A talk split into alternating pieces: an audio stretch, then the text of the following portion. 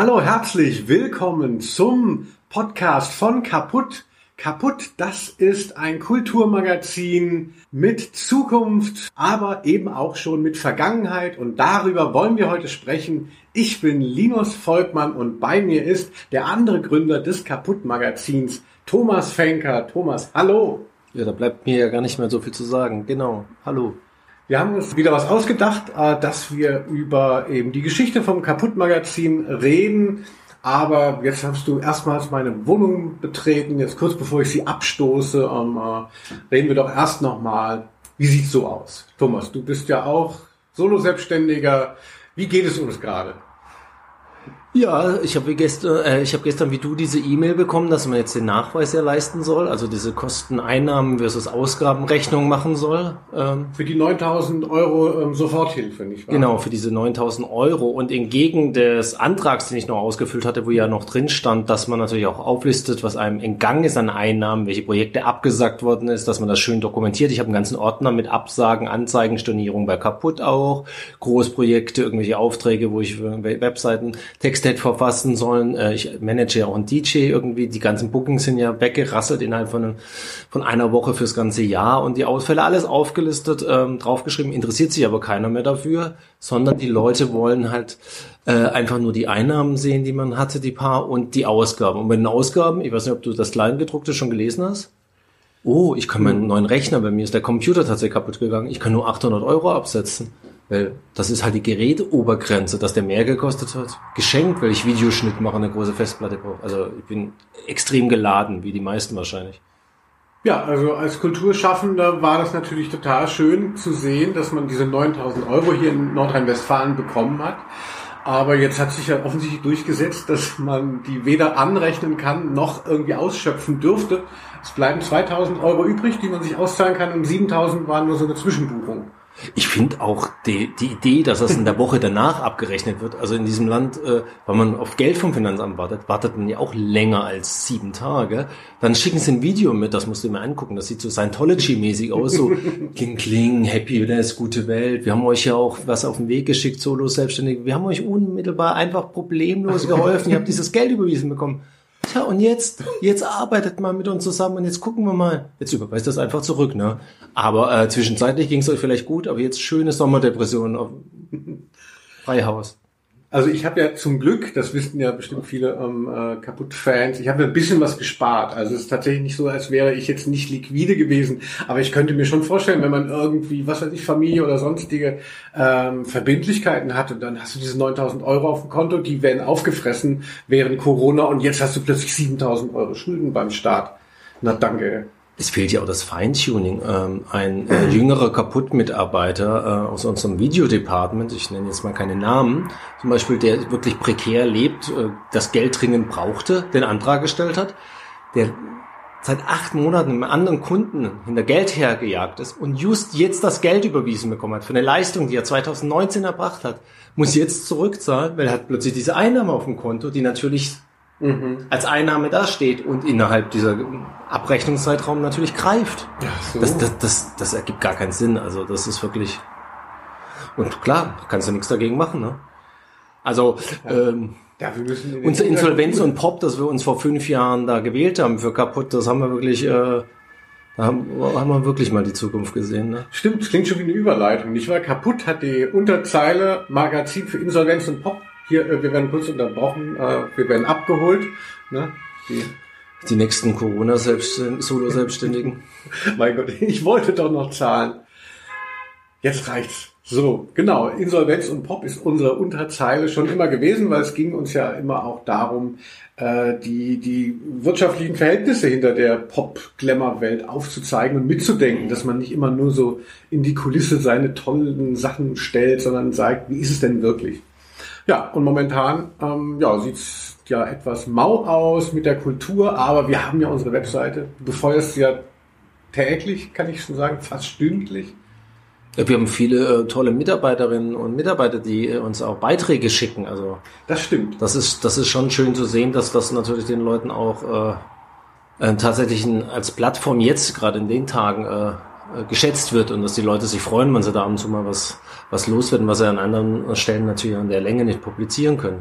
Wie gestern ist das Wolfgang Müller-Interview, ich weiß nicht, ob du das schon Ja, gelesen hast. Äh, ja. Ist natürlich toll, wenn man sowas auch mal. Genau, Wolfgang Müller von Die tödliche Doris, interviewt von dem guten Philipp Meinert, der ja auch Tabea Blumenschein noch ausfindig gemacht hat äh, für kaputt. Irgendwie in einem Plattenbausiedlung ist auch Wahnsinn. Und dann bemerkt man natürlich auch so, jemand muss sich dann bei uns bedanken unter dem Post, den man macht, anstatt wir haben uns natürlich zu bedanken, dass er quasi umsonst bei uns sowas Tolles publiziert. Aber da bemerkt man natürlich auch das Klima, das so ein bisschen im, im Medienkulturbereich mittlerweile herrscht. Und das ist ja bei den Künstlern gerade aktuell auch nichts anderes, die alle irgendwo Zeichen, Funken, Streams machen, Konzerte geben, aber letztendlich äh, das Ökonomische, davon traut sich kaum einer mehr zu reden. Ne? Ja, Kultur scheint wirklich nur noch Liebhaberei äh, zu sein, um auch bald in einem weiteren ähm, Finanzamt-Terminus zu sprechen. Also ich hoffe, das wird sich auch wieder ändern. Wir wollen ja heute sprechen über unsere drei Lieblingsartikel auf Kaputt. Es gibt natürlich wahrscheinlich für, für jeden von uns durchaus mehr, aber wir stellen uns einfach die mal gegenseitig vor. Meine Lied sind ja eigentlich alle von dir, aber ich dachte, weil du da bist, nehme ich mal andere. Das will ich hoffen. Also, Du bist ja so bescheiden, Thomas. Ich dachte, es ging, es ging drum, nur eigene zu nehmen. Äh, Das fand ich aber ein bisschen egozentrisch von dir, deswegen habe ich das natürlich nicht gemacht. Ach so, ja, sehr, du hast wieder auch Ich, ich, ich habe auch nicht äh, tatsächlich meine drei Lieblingsartikel, sondern ich habe drei, die ich sehr mag, äh, auch einen sehr persönlichen äh, genommen, äh, eher so versucht, auch was Aktuelles rauszugreifen. Ich weiß nicht, ich fange jetzt vielleicht mal mit äh, Genau, stell uns doch mal vor, was dem- haben wir hier veröffentlicht? Genau, also wir haben was veröffentlicht von Danielle De Picciotto, äh, die bei uns ja eine regelmäßige äh, Interviewgeschichte macht, Serie macht. Friends in Conversation heißt die. Die sie ja auch jedes Mal auf Deutsch und Englisch anliefert. Sie ist eigentlich Native English, lebt aber schon lange in Berlin oder mittlerweile Weltbürgerin, aber auch mit großem ähm, Sitz immer in Berlin gehabt. Das spricht also auch Deutsch und liefert tatsächlich Artikel immer in beiden Sprachen an. Und sie hat ähm, für uns Michaela Melian äh, in diesem Jahr auch getroffen mit der schönen Überschrift Art, Music, Literature, Theater, Film, these are basic foods for me. Äh, natürlich absurd, dass ich jetzt die englische Version da ausgegraben habe und nicht die deutsche. Ähm, ich glaube einfach, wenn ich das auch nochmal betonen wollte, dass das halt, dass ich das nach wie vor wahnsinnig schätze, auch an, an kaputt, dass wir dieses Englischsprachige haben, dass wir ein Viertel unserer Leserschaft auch äh, international finden tatsächlich über die, diese lange Zeit. Und dass das natürlich auch nochmal so einen Diskursmoment einbringt, der, der jetzt gerade in Corona-Zeiten, wo, wo plötzlich engere Grenzen gefühlt und auch politisch äh, äh, wieder gesucht werden, ähm, gut tut, dass man sie selber halt einfach so gar nicht versteht und auch aufgestellt ist, dass man diese Kommunikationsachsen führen kann. Ja, Ja, das Bilinguale von der Seite, das war ja auch damals so ein großer Wunsch von dir. Bei Intro hattest du es immer nicht durchbekommen. Und es ist jetzt tatsächlich ein Vorteil. Also wenn man sieht, wie, wie das doch auch ein bisschen enger wird, eben auch äh, Popkultur dann nicht mehr nur so ein nationales Ding. Es gibt gar nicht ja nur den Markt. Und viele, viele wissen das wahrscheinlich gar nicht. Man kann bei unserer Webseite zwischen Englisch und Deutsch wählen. Es kommen ganz andere Artikel ähm, auf der jeweiligen Oberfläche. Genau. Und Daniel macht halt beide Sprachen und hat auch überhaupt ähm, eine sehr grenzenlose Neugierde, was ihre Gesprächspartnerinnen und Gesprächspartner angeht. Also das sind alle möglichen Künstler dabei, von Musikern über Maler, über Mediengestalterisch. Sie hat aber auch schon eine Landschaftsgärtnerin dabei gehabt. Also es es ist eine Neugierde auf Gespräche. Ähm, und auch eine angenehm pragmatische Idee, also oft die gleichen Fragen, auch woran arbeitest du aktuell, was sind deine Zukunftspläne? Und das Spannende ist aber trotzdem, man denkt sich ja, du kennst das ja auch als Journalist, man muss immer die ausgebufftesten Fragen haben und das Ja, ja. Originellste. Nee, manchmal reicht es auch, wenn man emphatisch die richtige Neugierde, neugierige normale Frage stellt und es kommen wirklich wunderschöne Gespräche dabei raus, wo man die Leute ähm, innerhalb von fünf bis sieben Fragen meistens sehr, sehr tief kennenlernt. In dem Fall Michaela Melian, äh, die man von FSK kennt oder auch als Professorin in der Kunsthochschule in Hamburg. Genau, we- weißt du, hast du zufällig im Kopf, was wir von Michaela Melia äh, erfahren in diesem äh, Text? Oder nicht so.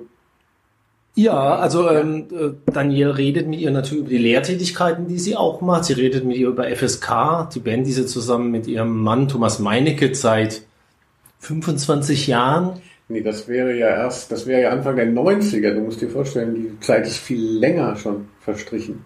Okay, ich, äh, ich Ende der 70er ist, glaube ich, FSK gegründet worden, dann sind es schon bald 40 Jahre. Ich habe äh, für alle Beteiligten abgerundet mal ein bisschen. Das macht ja, man macht man in unserem Alter ja so.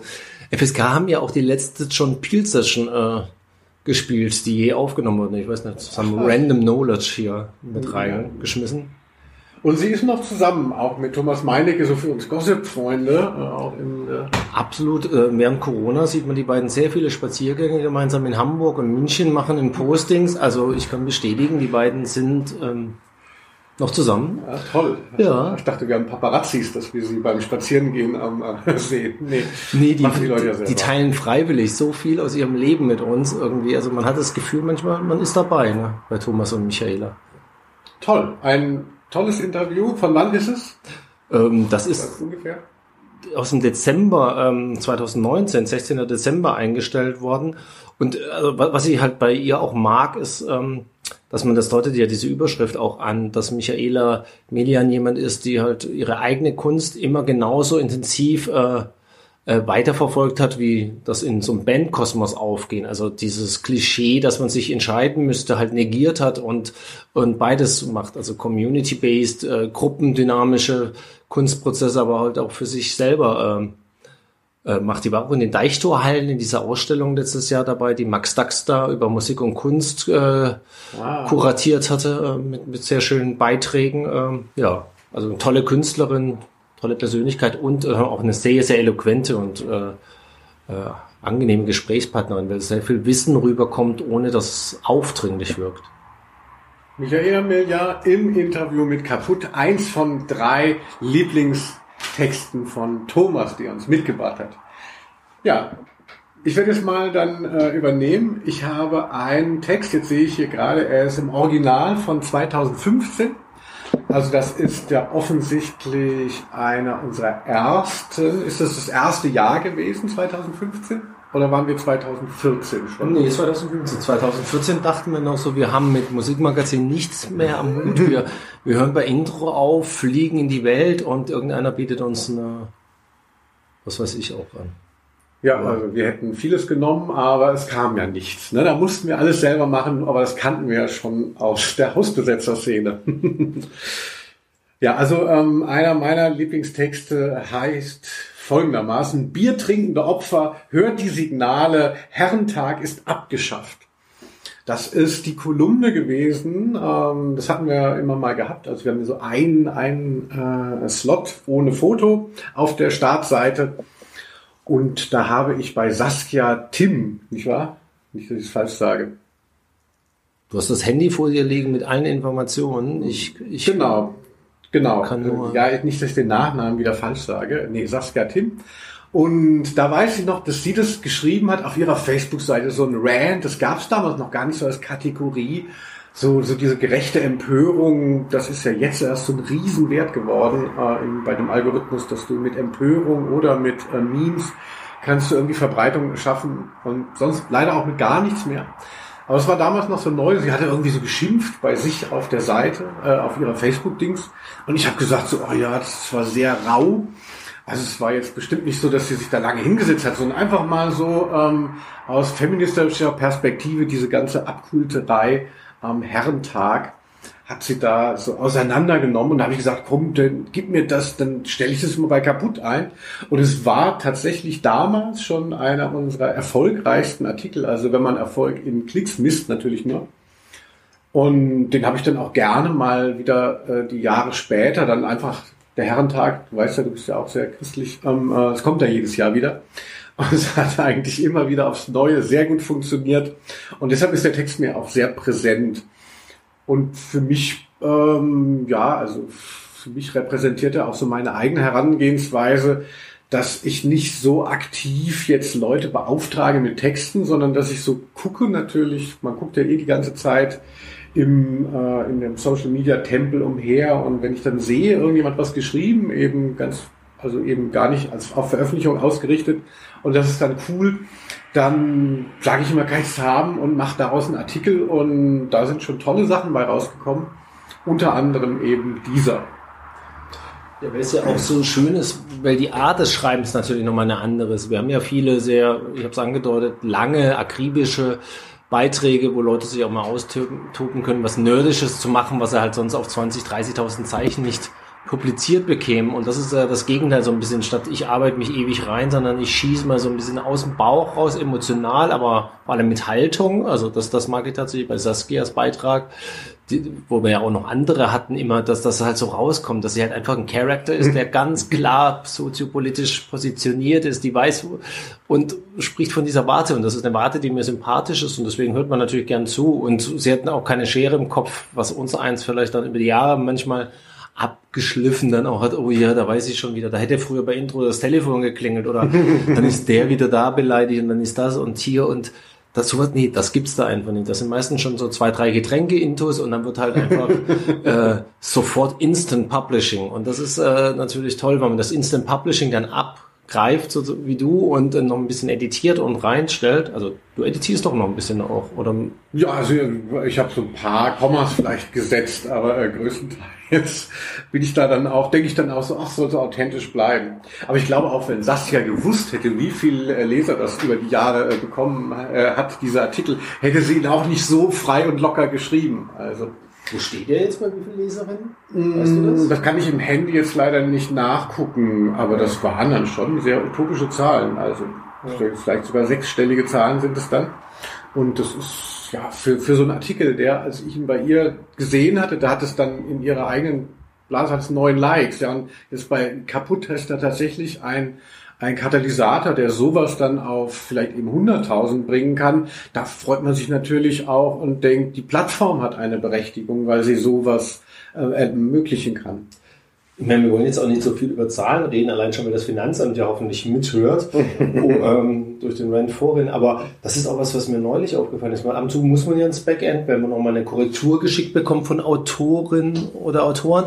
Und wenn man dann bei so einem Beitrag mhm. mal schaut, der ewig her ist, neulich war zum Beispiel in der Kurations-, äh, unseren Gastkuratoren Beiträgen, wenn ich nochmal was ändern sollte. Und dann sehe ich da auch so, der eine Beitrag stand äh, auf Englischsprache bei 60.000. Dann dachte ich so, krass, das, es einem gar nicht so bewusst ist, das verschwindet von der Startseite und mhm. was man halt vergisst ist, und das ist das Schöne bei einer Plattform wie kaputt natürlich auch, weil wir nicht so viel publizieren, auch wenn es mir manchmal doch manisch äh, zu viel erscheint, da, dass diese Beiträge ja weiterleben. Also mhm. dass die halt äh, tatsächlich, ähm, oder auch dein Video, dein, der Klassiker der, äh, mit ähm, Ah, Schnipo Schranke. Schnipo Schranke steht bei 250.000 Views jetzt bald. Also ja, hätten wir das, hätten wir damals schon, oder könnten wir Werbung schalten bei ähm, YouTube, äh, dann hätten wir 20, 30 Euro jetzt hier mehr. Absolut. ja. Ja, ähm, äh, so viel dazu. Jetzt bin ich mal gespannt, was du noch dabei hast. Ich streue jetzt in meiner Mitte was ein, was von, von mir stammt, aber ich würde jetzt das nicht nur mir anrechnen wollen, deswegen habe ich es dann doch genommen. Und zwar das heißt der Artikel Deutsch-Japanische Freundschaft, die Osaka-Kyoto Kaihan Connection, featuring Koki Imura, Koshiro Hino, Yuko Kuriyama, Rie Lamdol, Yoshihasha Shiota, Toshio Kayabara. Ah, das ist schon mal eine Ansage. Also. ja, und äh, anhand der Aufzählung ähm, wird schon klar, was die Geschichte so ein bisschen auch ist. Ich habe, äh, ich durfte fast drei Monate in Japan verbringen. 2018, werde ich, äh, 2017 werde ich mich an meine Freundin und äh, äh, eine Freundin von ihr drangehangen haben, die da ein Kunststipendium hatten und habe da wahnsinnig viele tolle Menschen kennengelernt und dann nochmal durch die beiden dann nochmal und dachte irgendwann, wie das halt so oft ist bei dem, was wir machen, damit musst du was machen. Das sind tolle mhm. Künstlerpersönlichkeiten, die muss irgendeine Geschichte formen. Und letztendlich habe ich so eine manische, typische kaputte manische äh, Geschichte gebastelt mit 50.000 Zeichen, wo all diese Characters vorgestellt werden. Manche von denen strahlen tatsächlich ein bisschen über, über den Bekanntheitsgrad auch schon hinaus, so wie Koshiro, der Platten auf Tal Records in Düsseldorf veröffentlicht hat, hier auf Tour war, der eigentlich jetzt auch nochmal hätte touren sollen und auf dem Sprung ist, auch ein bekannterer äh, Techno-Elektronik-Künstler zu sein. Andere Leute ähm, wie Toshio ähm, waren schon mal in New York für viele Jahre, hat mit John Zorn gearbeitet, aber da waren auch Leute dabei, mhm. die einfach da eher so lo lo Local Heroes sind oder was Kleines in der Stadt machen oder ein kleines Label betreiben wie Koki Imura mit EM Records. Und all, aus all dem habe ich so versucht, so eine Art äh, Porträt dieser, dieser, dieser tollen Szene zwischen Osaka und Kyoto äh, zu konstruieren, wo man einfach so ein Gespür bekommt für Leute, die eigentlich ja Kulturschaffende sind, ohne diese große Perspektive, dass das irgendwo zu mhm.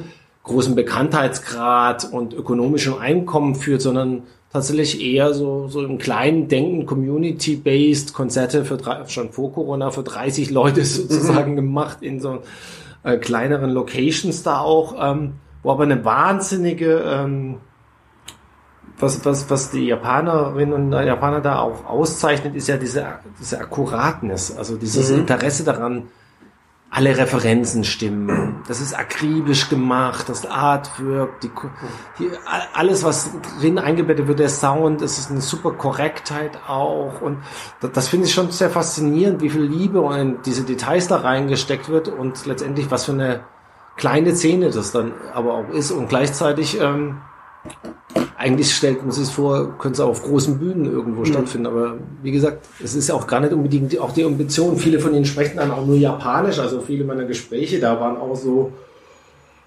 herausfordernd, aber, aber, aber genau deswegen natürlich auch schön, weil man am Ende auch bemerkt, auch das ist was, was, was für uns Kulturschaffende ja äh, eine Lektion in all den Jahren ist. Manchmal brauchst du eben auch gar nicht diese ewig vielen Worte, sondern das fließt auch so die Sprache der Musik. Wie bist du denn dann da so aufgenommen worden? Ähm, warst du dann so der Reporter oder ist es dann so eine Community, weil du machst ja auch viel mit elektronischer Musik, wo man dann gleich äh, so Buddies ist? Oder gibt es da so eine, die Höflichkeit der Japaner, die das zurückhält?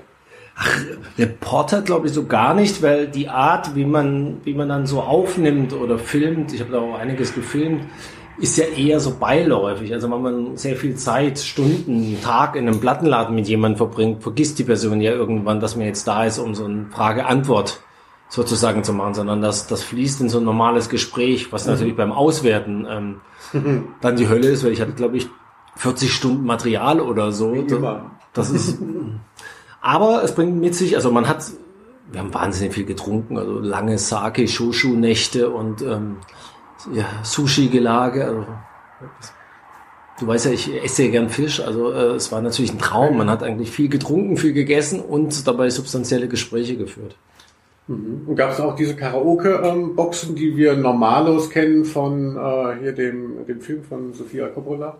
Ja, die gibt's auch. Ich habe auch ähm, ähm, eine Nacht äh, tatsächlich Karaoke singen müssen. Ich bin gar nicht so der große Freund von Karaoke, weil bei Karaoke kochen ja immer die Leute auf. Also die extrem gut singen können und dann mhm. ist halt das so eine, was eigentlich als brüchiges, äh, tragisches Konzept äh, gedacht ist, wird plötzlich zu so einem Schaulaufen von Leuten, die einfach super sind. Also in meinem Fall, mein Freund Alex Mayer war auch mit dabei in Japan. Da wurde gesungen und es war alles so, so, so gut. Ich habe dann, ähm, ich weiche dann immer aus auf so, ähm, ich weiß nicht, du erinnerst dich vielleicht, ich habe ja dieses Pop-Projekt auch Hasan Popu, das heißt mhm, Broken klar. Pop auf Japanisch, wo ich so in laut mal euch.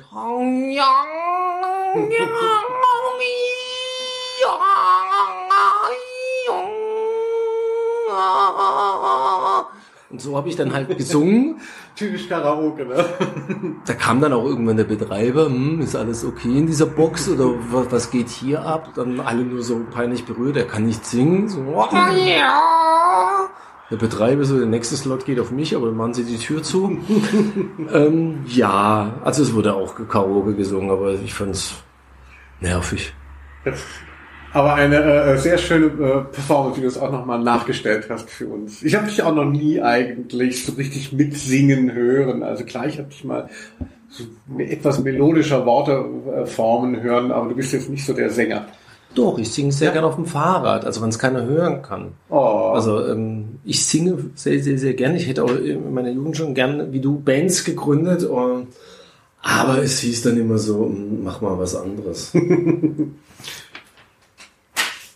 ja, so viel zu der deutsch-japanischen Freundschaft, der zweite Text, den Thomas für uns gehighlightet hat. Ich komme jetzt dann auch noch mal zu einem Text und zwar einem, den ich auch selber geschrieben habe, auch wieder für das Format der Kolumne, also die wir da haben. Und zwar habe ich einen Text da geschrieben, der hieß, warum ich Festivals hasse. Das hatte ich, glaube ich, damals war auch ein sehr früher Text gewesen.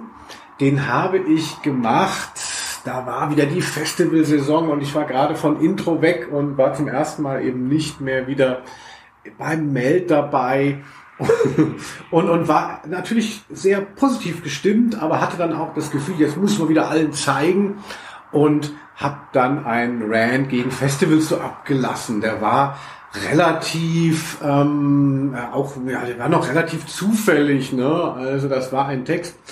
Und dann später hat es sich so ergeben, dass mich das Thema Festivals immer weiter verfolgt hat. Und dann habe ich einen Booker gehabt und bin ja auf Lesereisen gegangen, äh, 2018, 2019 und war eben auch auf Festivals. Und dann habe ich weil die eben da auch ihre Bühnen befüllen wollen. Und dann habe ich dann eben diesen Text nochmal rausgekramt, habe den groß überarbeitet und habe daraus mein letztes Programm ja gemacht. Das Programm hieß Sommer, Sonne, Flunkyball, warum ich Festivals hasse. Und es fußt auf diesem Artikel, der, der relativ, äh, äh, ja, weiß ich nicht, ähm, ansatzlos da geschrieben war und der mir im Nachhinein so äh, so viel so viel mich so weit begleitet hat also und das geht halt alles aus von diesem einen Kaputtartikel den ich geschrieben habe um irgendwie Festival Guide nochmal einen reinzuwirken. Entschuldigung Freunde. Ähm, das war das Festival Magazin von Intro ich musste bei dem Text damals an meine Lieblingsfestival-Anekdote mit dir sofort denken. Ja, komm ruhig noch ein bisschen näher. Und diese Lieblingsanekdote spielte sich in einer Holzhütte bei dem Melt-Festival ab. Das war in einem Jahr, wo unser damaliger Arbeitgeber, äh, die Intro GmbH und Co. KG, dachte, es wäre besser, wenn wir nicht im Hotel wären, sondern wir würden alle gemeinsam in so Holzhütten leben. Und ähm, wer mhm. schon mal auf so einem Festival war, das dann auch nicht neben der Holzhütte liegt, sondern irgendwo, wo man noch mit dem Bus dahin fahren muss, es dauert dann bis 7 Uhr morgens, bis man letztendlich in dieser Holzhütte liegt. Es war schon überhitzt. Die Wespen arbeiteten an einem. Man hatte die Ausdünstung. Alle waren auf Cold Turkey und hatten sich gerade hingelegt. Und während, ähm, während alle versuchten, trotz dieser Bedingungen einzuschlafen, höre ich so so ein Kratz- oder Dingsgeräusch, bis ich kapiere, es ist Linus Volkmann, der alles, was er noch finden kann von seinen Sachen, zusammengrabt Koffer packt, um gehen zu wollen, aber hinten in dieser Kammer natürlich auch äh, eingequetscht war und den polnischen Abgang machen wollte. Äh, ja, ich habe dann noch verzweifelt, wie so eine Ehefrau, so, zieh nicht aus, tu mir das nicht an. Nee, Schatz, ich hole am Bahnhof wirklich nur Zigaretten, irgendwie, keine Angst, ich komme zum zweiten Festivalabend zurück. Ich so, nein, das kannst du nicht machen. Äh, ja, und dann bist du so weggezogen als der einsame äh, hast noch ein Taxi versucht zu kriegen mit dieser Hand hoch, aber man natürlich auch keinen Empfang hatte und äh, dann warst du weg. Nach der ersten Festival. Also man kann wirklich sagen, du hast Festivals. Also ich kann, Ey, also ich kann das aus erster Hand bestätigen. In meinem Text, den ich ja auch live immer performe, geht es tatsächlich auch, geht es auch um diese äh, Nacht wo ich einmal beim Meld früher abgereist bin. Einmal wohlgemerkt. Ich bin neunmal da geblieben, aber davon spricht keiner mehr. Ne? Einmal bin ich früher abgereist. Ich habe eher das Verständnis, wenn die Leute ähm, ein Festival nicht bis zum Schluss durchhalten. War das empirisch tatsächlich richtig? Also führst du äh, Strichlisten, um was zählt man auf dem Meld? Oder ist das jetzt improvisiert? Nee, dadurch, dass das der Text ja wirklich ein äh, Stück weit ähm, äh, mein Programm ausmacht, weiß ich, dass, dass wir irgendwie von 2003 oder 2004 ging das Meld los und da sind zehn, zehn Mal und ich war jedes Mal dabei. Alle anderen hatten immer was vorzuschützen, Tod, Krankheit, Geburt und so. Alle haben mal ausgelassen. Du warst mal, du hattest dir glaube ich mal das Bein gebrochen, du warst auch mal nicht da. Da war ich mit dem Beinbruch war ich da in dem Jahr. Also ich war nicht da, als mich der LKW erwischt hatte und ich ähm, da konnte ich wirklich nicht genau, mehr genau. zum Festival kommen. Genau, also aber ich war immer da, bis auf dieses eine Mal, wo ich ähm, äh, total drauf, und es ist sieben Uhr morgens, war zehn Uhr morgens bin ich da, dann habe ich, hab ich mich weggeschlichen wie ein Dieb und dachte, ich werde gefeuert. da wusste ich noch nicht, wie unentbehrlich dieser ja. Laden war. Ja. Das war ich, 2006, nehme ich mal an. So früh war das schon so? Ja, genau, das waren so, ich hatte so ein bisschen private Probleme äh, allgemein. Ah ja. Ja, auf meinem letzten Mail habe ich ja LSD genommen. Ähm, die Jüngeren unter unseren Lesern werden sich erinnern und deswegen ist das so vom Gefühl her, als ob ich danach noch eine Million weitere Mails in dieser Nacht gelebt habe, weil die Zeit sich ja so wunderbar ausdehnt. Also äh, der Trip dauerte auch 18 Stunden, den ich übrigens äh, nicht freiwillig genommen habe, sondern ein englischer Musikmanager hat mir den ja in den Mund gelegt. Selbstverständlich. Nein. Ich denke, das ist vor Gericht nicht haltbar. Also. Wirklich, absolut. Also ich kann es nur noch mal bestätigen. Ich ja. weiß auch noch, wer es war. Ich weiß allerdings auch nicht mehr, was in dieser Nacht dann passiert ist. Äh, auf jeden Fall habe ich sehr viele Mails in dieser Nacht durchlebt und ähm, ja, ich glaube, wir haben beide. Meld, meld, you, äh, du kennst mich ab, kennst mich down, ähm, war immer mein Spruch abgewandelt von äh, Wien, Wien von Falco. Du kennst mich ab, kennst mich down. Meistens war ich aber down beim Meld, obwohl es stimmt nicht. Die erste Nacht war ich immer total high. Ja, also das ist ein tolles Festival, ähm, vor allem wenn das Wetter natürlich gut war. Also die Jahre, wo das da geschüttet hat und wie gesagt, äh, es ist halt ein bisschen äh, abgelegen. Also ja, ich erinnere mich gerne auch noch an den Abend, wo du LSD genommen hast und mich dann angerufen hast und mir irgendwie versuchst zu erklären, dass ich noch Pete Doherty jetzt interviewen müsse. Du könntest das nicht mehr schaffen. Ja, wenn ich ihn plötzlich interviewen sollte, dabei war, wir können Namen nennen, Martin Riemann dafür eingeteilt, der auch nüchtern war, der aber es emotional jetzt nicht so gefühlt hat, Pete Doherty nachts um zwölf, als der Lust hatte zu interviewen. Und dann, klar, werden wir halt gefragt. Aber bei mir ging halt einfach, ging, lustigerweise habe ich aber in dem Moment, ähm, wurde auf das Handy gedrückt und habe die Zeit äh, angefangen zu stoppen. Und mhm. von da dauerte es noch 18 Stunden und 12 Minuten, bis ich unten war. Also, also wieder sowas wie Realität gegriffen habe. Also ich habe ja tatsächlich noch nie LSD genommen. Da hätte ich auch so ein bisschen, also so bewusstseinserweiternde Drogen, da bin ich nicht so der Typ. Ich habe einmal Pilze genommen, so Psychopilze, das ist ja da quasi so ein bisschen der naturidentische Ersatz, aber ich glaube, es ist nicht so heftig. Ich fand es total lästig. Also Psychopilz ist anstrengend. Das Tolle am LSD war tatsächlich, also hätte ich das nicht versucht, dabei nackt zu sein und wäre nicht im Künstler-Backstage gewesen, äh, wäre es wahrscheinlich noch schöner gewesen. Aber ich habe mit Miles Davis, äh, glaube ich, Musik gemacht, einen schönen Jam auf dem Mond oben gehabt in der Nacht und Dinosaurier gestreichelt. Ich muss sagen, der, der Trip an sich war wirklich toll. Ich habe Feen gekotzt zu DJ Kotze, auch eine meiner schönsten Festivalerinnerungen, wie Kotze sich umdreht, mich anguckt, ich happy guck und währenddessen Spuck und die Feen flattern dann auf ihn zu. Also ich glaube, er, für ihn war es einfach nur ekelhaft, dass er dieser Typ in seinem Backstage kotzt, aber hey. Das klingt ja wie Fear and Loathing in Las Vegas. Also so glamourös waren meine Meldabstürze nie.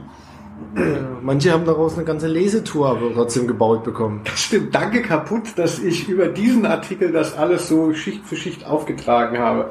Da habe ich einiges an Kohle rausgezogen. Hast du doch wahrscheinlich letzten, ja, letzten Festivalsommer hast du richtig, richtig, richtig viel Geld verdient. Und dieses Jahr nichts. Ich habe da die 9000 Finanzamt, Euro vom Staat. Hör dir zu. Linus Volkmann hat dieses Jahr nichts auf den Festivals. Nichts. Nichts, ne? Naja.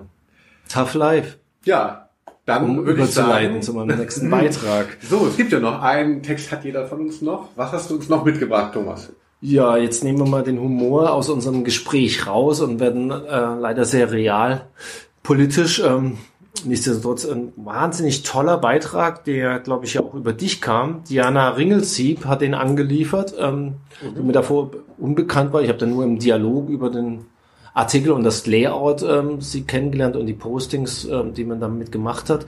Und ähm, das war wirklich so ein Artikel, wo, wo man Tränen in den Augen bekommt, dass es Leute gibt, die bei uns beim Projekt sich andocken und äh, was beisteuern wollen. Die, äh, also ich weiß noch, ich habe den angefangen zu lektorieren und meistens lektoriere ich, indem ich ihn tatsächlich beim Erstlesen auch schon. Also ich stelle ihn ein und lese dann und, und bearbeite sowas. Und der Text ging weiter und weiter mit einer Dringlichkeit und äh, da, äh, sich selber rein positionieren, aber auch handwerklich fantastisch gemacht. Sie hat ähm, zwei Fotografen in den USA, E. Mackey und Fred äh, Morris interviewt, die beide ähm, im an, also angestoßen durch äh, die Ermordung von George Floyd und die Proteste dagegen beschlossen haben, auf die Straße zu gehen und das zu dokumentieren. Ähm, E. Mackey hat eine Werbeagentur, macht sonst so für Google und Facebook und all diese Brands Filme und hat halt beschlossen, das zu pausieren zu lassen und das zu dokumentieren und Fred Morris auch auf die Straße zu gehen und zu sagen, das ist jetzt so wichtig, ich muss mich da positionieren, das gilt es zu dokumentieren und ähm, Teil dieser Bewegung zu sein, die dafür sorgt, dass endlich die Verhältnisse sich verändern. Sie hat die beiden interviewt aus Distanz, hat Foto- und Videomaterial zusammen recherchiert und hat das Ganze aber auch noch mit einem substanziell eigenen äh, Text gefüllt, äh, in dem so viel ähm, Scheif drin steckt, Positionierung, Mitgefühl, aber halt tatsächlich mit einer journalistischen Akribie und das alles, ähm, wie gesagt, bei uns, dem Magazin für Insolvenz und Pop umsonst angedockt, wo was einen wirklich äh, gerührt hat. Also dass das, äh, dass Leute so viel reinschmeißen. Ähm, ja. Ja, genau. Sie macht, hat zusammen mit Felix Bundschuh, ich hoffe, ich gebe diesen Namen äh, richtig wieder, Felix Bundschuh und Diana Ringelsieb, finde ich, klingt immer so äh, wie Villa Kunterbund auch, also diese verrückte Cartoonfiguren, aber die beiden gibt es wirklich und die haben ein Buch zusammen gemacht im Ventilverlag Global Chaos und haben da ähm, Südostasien besucht und da die Punk-Szene, an der Punk-Szene so partizipiert irgendwie, sind einfach so ähm, in verschiedenen Ländern haben sich da so treiben lassen und da Interviews geführt. Also vielleicht sowas ähnliches wie Talking to Americans, dein Buch. Also fand ich auch sehr schön und da habe ich die kennengelernt. Und als mir dieser Artikel dann angeboten wurde, ja, habe ich natürlich gesagt, klar, das können wir machen, aber dass der tatsächlich auch handwerklich so gut war, ähm, äh, das hat mich auch schon fast bisschen beschämt. Also wenn man denkt so, wow, das müsste man eigentlich wirklich honorieren. Sie hat gesagt, dass sie, sie schreibt für Textagenturen und hat einfach auch den Willen, über Sachen zu schreiben und zu berichten und bekommt es dann mitunter nicht unter. Und dann ist es ja eben auch wieder schön zu wissen, dass wir mit kaputt eine Möglichkeit haben, solchen Texten dann auch eben eine Bühne zu bieten. Also, dass man es eben, dass es auch Leute lesen, weil klar, du kannst geile Sachen machen und dann für lau irgendwo reinstellen und wenn es keiner liest, hast du ja gar keinen Benefit. Wobei ich mal einschmeißen wollte, das ging in dem Moment tatsächlich nicht, weil das Geld schon ähm, ausgeschüttet war, aber der Podcast ist vielleicht ja auch eine gute Gelegenheit, mal Danke zu sagen an all unsere Leserinnen und Leser, die ähm, auf unsere Support kaputt Aktion mhm. so reagiert haben. Wir haben ja, ähm, als das mit Corona losging und man bemerkt hat, dass man selber, vielleicht du hast es angesprochen, gut wirtschaften konnte, wenn man auch gute Auftragslage hatte und was auf die Seite gebracht hat, hat man aber gleichzeitig bemerkt, dass viele von den Leuten, die bei uns immer wieder umsonst Beiträge machen, weil sie es halt als Herzensthema aussehen, tatsächlich in Situationen waren, wo, wo das Problem vielleicht äh, eklatanter ist. Und wir haben uns ja dann entschlossen, diesen Button einzuführen und auch mal so einen Aufruf zu machen. Und das war schon, das ist toll. Wir haben, ich habe diese Subseite eingerichtet, wo die Leute, wenn sie genannt werden wollen, genannt werden, die gespendet haben. Man sieht, dass so rund 50 Leute haben gespendet. Das sind, glaube ich, in der Summe auch so 3000 Euro oder so zusammengekommen und äh, ich weiß noch, die sind rein und meine Steuerberaterin äh, hat sie dann das gefragt, was ist denn das für Geld, weil das ja weiß ich, mhm. nicht so läuft und ich habe das aber sofort auch ausgeschüttet und sie hat die Aktion mhm. nicht kapiert, weil das natürlich mhm. wirklich so rein raus war wie Corona-Hilfe, bloß in dem Fall mhm. geplant, dass das Geld reinkam und wieder raus und nicht äh, auforientiert. Ja, man, Autoren mussten es nicht mehr zurückgeben. Nee, nee, genau. Aber wir, wir haben das äh, nicht behalten, so meine ja, ich, ja. sondern es war ja explizit gedacht, um das mal als Ausschüttung machen zu können. Und das war schon schön, das zu sehen. Also auch äh, vielen Dank an euch alle da draußen, die uns da unterstützt haben. Und ähm, da kommt nach äh, Abend an auch weiterhin was rein und das werden wir auch weiterhin ausschütten. Also da könnt ihr euch sicher sein, dass das für, genau für solche Autorinnen und Autoren auch benutzt wird, äh, das Geld. Das finde ich gut, dass du das sagst, äh, weil ich ja natürlich immer wieder erwähne, dass das meiste natürlich ähm, unentgeltlich letztlich bei uns dann äh, da ist, aber dass wir auch immer wieder äh, Geld generieren. Wir haben ja auch das schon vorher mit der Kuration gehabt, dass, dass ein Autor drei Texte im Monat ähm, äh, vorstellt, so ein bisschen aufwendigere. Das haben wir dann auch irgendwie gegenfinanziert, zumindest, dass die Leute symbolisch ein paar Euro bekommen haben, dass es sich wirklich auch halbwegs lohnt. Das ist auch in diesen Zeiten dann tatsächlich sehr, sehr wichtig. Also wir haben ja auch diese Förderung für Köln ist kaputt, jetzt Talking kaputt, was dieses Jahr noch gar nicht hat stattfinden können.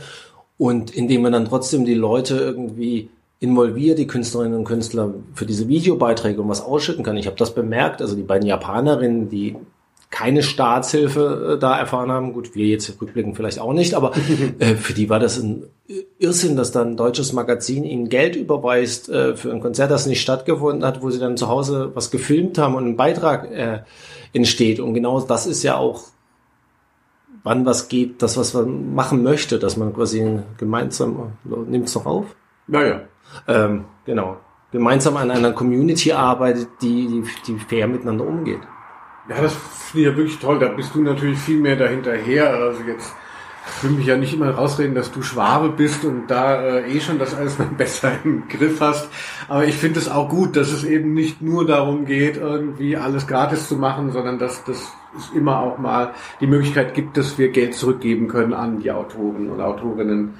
Nee, das ist ja auch ein blinder Fleck. Also ich meine, das ist ja auch, was uns alle am, am, an den ganzen Diskussionen im Kulturjournalismus so stört, ist A, natürlich, äh, und das merkt man jetzt auch in der Art, wie über Corona-Hilfen staatlich gedacht wird, dass die hierarchische Positionierung von Kultur in diesem Land halt einfach wirklich äh, unter ferner Liefen ist. Also das hat man schon immer gesehen, selbst auf den großen Plattformen, wenn du guckst, wo auf Spiegel Online oder Zeit der Kulturteil stattfindet, welche Bedeutung er letztendlich hat.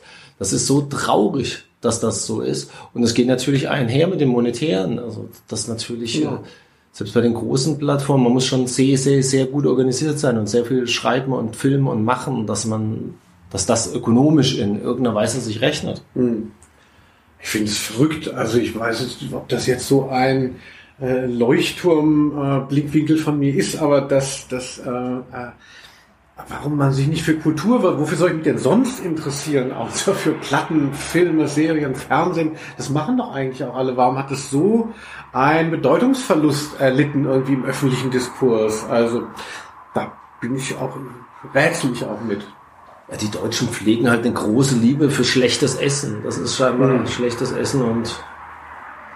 Ja, ich weiß es auch nicht. Also ich finde das wirklich schade. Also ich dachte so, so das über, über Musik berichten, da dachte ich halt, irgendwann ist man zu alt dafür. Ich wusste nicht, dass die Berichterstattung über Musik irgendwann obsolet wird für eine neue Generation fast schon. Also man merkt es ja eben ähm, in den Streaming-Diensten und so, dass, das ja nicht mehr damit einhergeht, dass da Geschichten erzählt werden. Und trotzdem wird ja Musik gehört. Ich finde es ja nicht, ich will es ja alles, ich sehe das nur. Ich finde es komisch. Naja, so, ich habe noch einen Text, äh, damit es paritätisch ist. Und zwar ist er von meiner guten Freundin Paula Irmschler natürlich. Und der lautet, alles nicht so gemeint. Das lyrische Ich will doch nur Hure sagen dürfen. Klassiker.